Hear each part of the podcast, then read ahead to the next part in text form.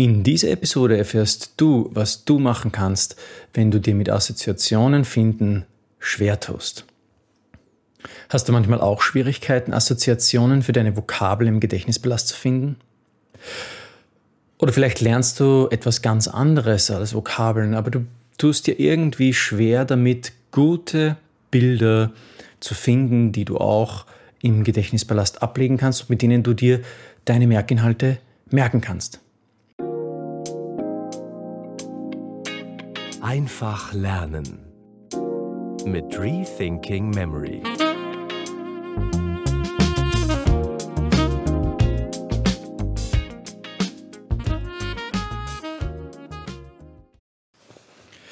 Hallo, euer Lerncoach Florian wieder hier.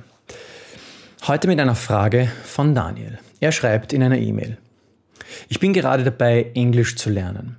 Mir fällt es jedoch sehr schwer, Vokabel zu lernen. Ich habe bis dato noch keine Methode gefunden, effizient und langfristig mir viele Wörter zu merken.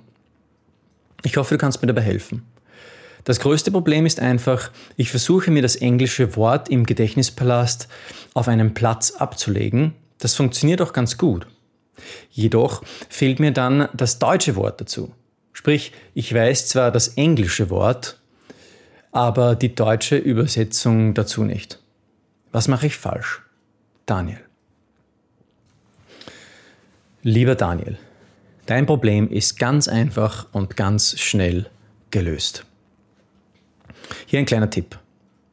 Geh immer wenn du keine Assoziation für ein Wort findest, ganz egal ob es das Englische oder das Deutsche ist, geh immer über den Wortklang. Du willst immer ein Bild finden, das, sich auf, das dich auf den Wortklang bringt, nicht auf die Wortbedeutung. Das ist fundamental wichtig. Ich erkläre es gleich warum. Also wir wollen ein inneres Bild in unserem Gedächtnispalast ablegen, das uns auf die Wort auf den Wortklang bringt und nicht auf die Wortbedeutung. Wie gehen wir da vor? Also jetzt beispielsweise, ich habe jetzt einfach einmal ein Beispiel hergenommen, bei particular oder consider zum Beispiel. Also jetzt einmal die Frage an dich. Was klingt wie particular? Also ich würde jetzt mal sagen, das erste, was mir kam, war ein Bad mit Icula drauf.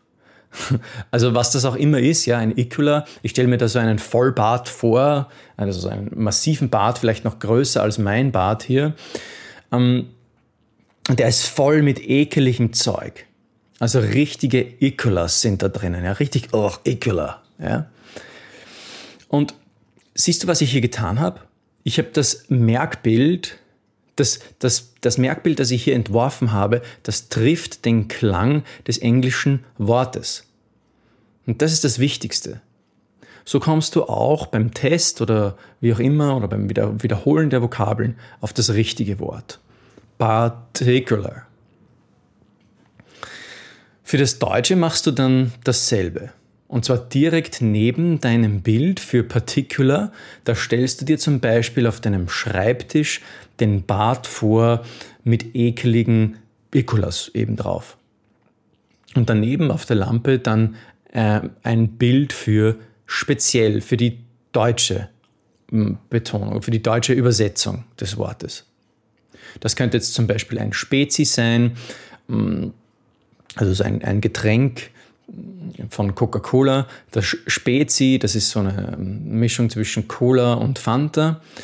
Und das, diese Spezi-Flasche steht hier mit stolz geschwellter Brust da und zeigt auf sich selbst. Und weil es von sich denkt, es ist ganz speziell. Also ein, ein Spezi, speziell. Oder du, du nimmst einen Spezi, das ist in Österreich ein Wort für einen guten Freund, der eben dasselbe macht. Also ganz wichtig, wir fassen noch einmal zusammen. Du möchtest beide Wortbedeutungen verbildern, sowohl das Englische als auch das Deutsche. Und du gehst her und ähm, findest ein, ein Bild nicht für die Wortbedeutung, sondern für den Wortklang.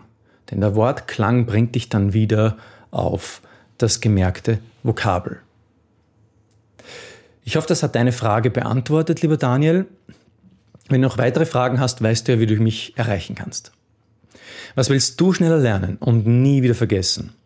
Schreib mir deine persönlichen Fragen, indem du einfach auf rethinkingmemory.com slash community dich zum kostenlosen, zur kostenlosen Rethinking Memory Community anmeldest. Und deine Fragen kannst du mir dann ganz einfach stellen, indem du auf eine meiner E-Mails antwortest. So bekommst du auch den kostenlosen Speed Learning Starter Guide direkt in deine Inbox zugesandt. Und vergiss nicht, auch uns auf YouTube zu folgen. Zuseher hier machen das entweder durch den Abonnieren-Button direkt unten oder Podcasthörer über den Link in der Episodenbeschreibung. Wir sehen uns wie immer in der nächsten Episode. Ich freue mich schon drauf. Ciao.